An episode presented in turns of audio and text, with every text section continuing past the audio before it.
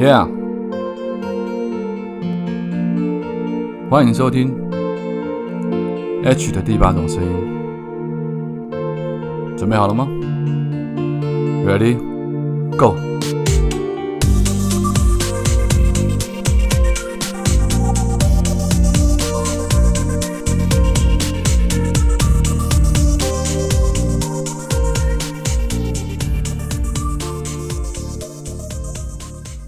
Hello，大家好，欢迎再度回到 H 的第八种声音。早安、午安、晚安，不知道你现在人在哪里？不知道你现在身处的地方现在几点？所以我用三种不同的时间问候语跟你打声招呼，希望你拥有一个灿烂的早上，或者是一个精彩的下午，甚至是一个非常美丽的夜晚。好，每一集、每一天、每一晚，我都在麦克风前面思考着要如何想一个新的主题来跟大家聊聊。今天晚上是金曲奖之夜。所以，我们当然就可以看到很多明星，他们穿着漂亮，甚至都是一些帅哥美女出现在荧光幕前、电视机前面。所以我今天就想讨论一下美感这种事情，到底你们有没有拥有过，或者你们有没有试着想过，说你有没有美感，你有没有培养过美感，或者是你从小到大有没有人跟你聊过所谓的美感是怎么一回事？而我自己从小就对美感这件事非常的讲究，当然可能是因为我妈的关系，因为我们的母亲是一位。啊，非常追求时尚。虽然他只有小学毕业啊，但他总是会去穿、去挑选很好看的衣服，搭配的很特别的颜色，然后也会把我当做一个女生一样去做打扮。所以很多朋友来到我们家的时候，常常会发现一个很奇怪的光景，就是我妈会在镜子前面跟我在搭配不同的衣服，她会在帮我出主意，说我要怎么穿，我要怎么搭配啊？今天是什么样的场合，穿这样出去才会比较适合，比较好看。所以从小到大，我就对美感有一个非常可能比一般男生来讲稍微稍微比较注重的一点。然后我记得很清楚的一件事情是关于头发这件事情，就是头发这件事情，可能大家就希望，因为我现在都剃光头嘛，但是在头发这件事情，我经历过非常长一段时间的挣扎跟纠结。在我还有头发的时候，我我的头发其实大家都知道有发旋这种这件事情，就是头发上可能有一个发旋、两个发旋、三个发旋、四个发旋。我知道你们可能没有听过五个或六个以上，而我这个人是拥有四个发旋的男人。当然，因为现在都剃光了，所以你也看不到有什么发旋。那我的两个发旋是长在额头的正上方，也就是说，这两个这两个发旋在额头的正中间，它会产生中间就有一个小小的美人尖出现。但是发旋长在前面，它有一个坏处是，我的头发前面它是压不下来的，因为它会因为发旋而翘起来，所以我就必须，我的头发其实不用吹。比如说，如果侧边分，不管是六四分、三七分或九一分分边的时候，它到了头发中间，它自然就会有一个弧度翘上来再弯下去。那这个其实在当初我年轻的时候是一个非常大的困扰，就是有时候可能我需要把中间那一小段稍微修修理掉一点点。你才可以让头发比较顺一点，然后到最后反而就是说，有一阵子张学友在流行他的头发的时候，所以他剪短发嘛，然后到前面那一边忽然有点翘起来，那我的头发刚好那个时候剪短就是完全不用吹，我不用用发胶，他的头发因为两个发旋就在前面就翘起来了，所以头发这件事情我就非常在意，因为从小他就很难去让我驾驭说他可以输出或流出我我喜欢我想要的发型。但问题又来了，在很很年轻的时候，大概在大学的时候，因为遗传性的关系，我就开始有落发的现象。那你开始掉头发，你就会去思考说该怎么补救。那我相信有很多人都跟我一样，很多男生就是为了解决这问题，在以前没有什么植发啊，或者是对对，就是没有这种手术之前。你真的找遍任何方法，什么什么身法的妙方，或者是一些外面贩卖的药水也好，完全都是没有效的。然后我就在思考说，如果我以后真的需要没有头发要把它剃光的话，我是不是就现在需要开始习惯，让大家习惯我这个造型？因此，我从大学开始，我就把头发剃成可能很短，然后我就开始戴帽子了。就从那个时候，我就养成这个习惯，你就大家就知道我有多么爱面子，或我有多么爱漂亮。然后就这样一路一直戴。边戴边剃，然后头发就从短发一直剃到变成寸头，寸头可能还有分几寸，就越来越短，越来越短。因为当你头发越来越少的时候，你为了维持那个美感哦，因为其实所谓的秃头不好看的地方，不是他的头发稀少，不是他的头发少了，而是他的头发看起来不平均了，它分布的不均匀，然后它多跟少的地方让你看起来它是缺陷的，所以你会觉得它不不美观。然后这件事情，只要你把它做成平均化之后，其实它就会比较不会那么不好看。我不敢说好看，但是就不会那么不好看。好，那这是我觉得美感的其中一点，就是在我从小到大啊，在我身上的所谓的美感。然后在这边我也得讲，其实美感真的是很主观的事情。很多人天生虽然长得漂亮，但是你见到她，你可能不会有什么心动的感觉，你可能不会有觉得说哇她特别美的感觉。有些人五官长得可能很精致，可是你也不见得会觉得说。她就是个美女，或者他就是个帅哥。有些人是天生的帅，是他的行为，是他的言行举止，是他的动作，是他的习惯。所以我常常在讲说，一个美感的产生，其实你你要有很多方面的培养，它不是只有外形的打扮。我们看过很多服装造型师，所谓在电视上出现的大师，很多人他站出来，我也不觉得他打扮或穿衣服，即便他把一大堆名牌穿搭在身上，我都不认为那是什么好看不好看。它还包含的身材，比如说，我说我现在讲的男生啦，比如说，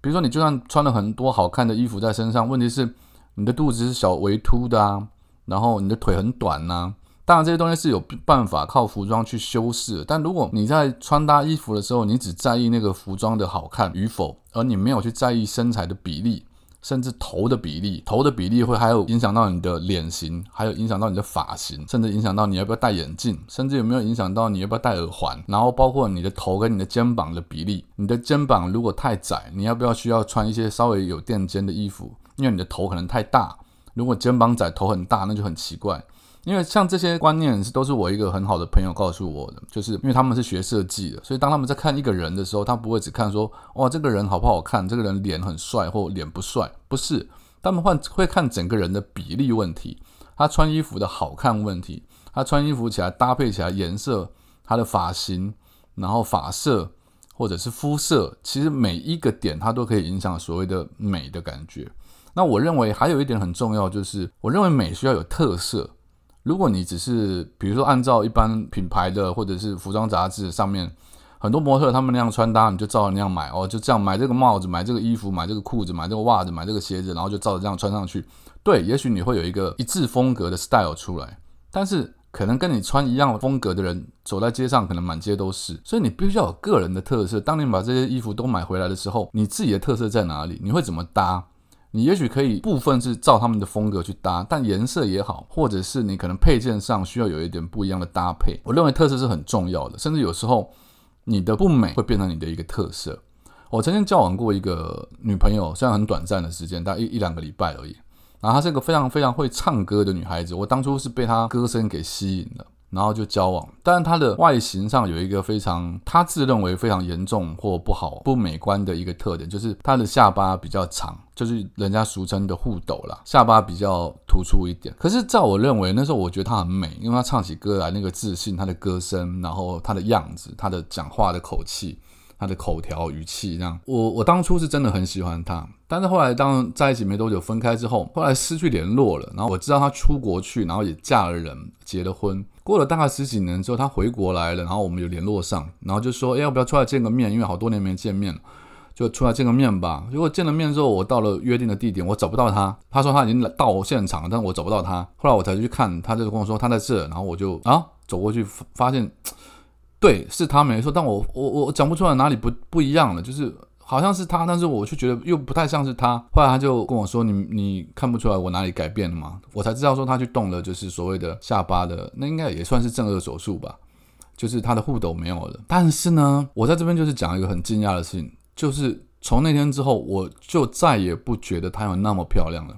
啊！大家不要误会，不是因为她结了婚的关系，而是那个特色不见了，就是就是这个女生在我的面前。在我的在我的脑海里的印象，完全失去了那个很特别的一种人的感觉。当然，我不会讲这种事出来给人家听，只是我心里面自己有这个感受，就是哦，原来原来有时候有一些缺陷，或者是有有时候有一些别人眼中的奇怪，它才是会带给你有一种特别感，而那个特别感反而会产生一种美感。就好像我最喜欢的女女明星是舒淇是一样的。你说她的五官的比例。是不是符合很一般人？其实并没有嘛。他嘴唇很厚，他的眼睛比较开，眼距比较开，但那个特色就非常非常的吸引我。所以我在这边就要讲，就是说美感的这种培养，我觉得真的大家都需要去研究一下，因为我觉得台湾人对这件事情从小到大，可能美术课大家都被拿去所谓当做升学啊、补习啊、补课啊、考试啊的一些时间，反而都没有真的去培养说一个学生他该有的美感。所以大家会发现一件很很不想承认的事实，就是台湾虽然人情味很棒，虽然好吃的东西很多，但是台湾的嗯市容吗？或者是街道吗？就是你走在台湾的每一个地区，除了一些日式建筑，就是日据时代留下的一些建筑之外，我们自己重新所盖的一些比较新的建设，整体的规划，你就不要讲单一独栋，找了什么什么贝聿铭，还是找了谁来来设计的那种大楼，你不要讲这种单独的建筑物，而是整体的规划，它没有美感。我我不知道该怎么讲，就是我我说不出来台湾的美感在哪里。然后台湾人的打扮，当然现在也是有比较进步了，但属于台湾人风格的美感，其实我还是没有看得很出来。因为台湾人比较啊，以前可能就追随日本，那有一阵子有一些人啊，应该是说有一群人是永远都在追随欧美的，那现在更多人是追随韩国的风格，所以你就很难看得出来说，嗯。所以台湾风格到底是什么？台湾人打扮的美感到底在哪里？像我们年轻的时候，有一派人是追随香港的。那香港人在那个年代，在他们很黄金的岁月里面，八零九零年代，就是还没有回归之前，是非常非常有 style 的，就是香港的风潮。但但或许有啦，你们也许你也可以留言跟我讲，台湾人打扮的风格或他们的美在哪里？我自己比较琢磨不到。也许我现在也过了那个所谓的追求潮流，然后走在街上的那种打扮的追求打扮漂亮或者是时尚或者是美的这种时年纪了。好，然后讲到现在，我回到最前面，就是后来我把因为头发掉的关系，我就把头发都剃光了嘛，甚至我刺青了嘛。那其实刺青，你说我当然有我我有我自己的很很多含义在里面，可是。你说有没有希望有美感在里面？有的，我希望我的头发即便掉光了，我即便老了，我还是希望维持着一种是我属于我自己 H 的风格。那个风格或许不是每个人都认同，但我知道，我知道我自己的美感在哪里，那是属于我个人的。然后我也很希望的是，每个人走在街上，每个人都有一种属于他个人的一种风格。那个风格的美感是，不管你是改了名字也好，不管你换了什么样子的，就是你走到哪一个国家。或者说你嫁给什么样的人，你进入了什么样的环境，你出现在哪一个地方，我就可以看得出来啊，那就是属于你的风格，很棒的一种美感。我希望台湾人都可以做到这一点。好，今天讲这个可能有点跳痛，但我觉得就是响应一下金曲奖嘛，明星的聚会，美的聚会，大家就这样，拜。